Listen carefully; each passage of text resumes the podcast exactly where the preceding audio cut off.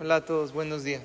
Hay una frase que dice, la repetición armónica de un sonido produce música. Así igual la repetición armónica de un deseo produce milagros. Y es real que cuando la persona desea algo, lo atrae hacia uno, pero no es suficiente con desear.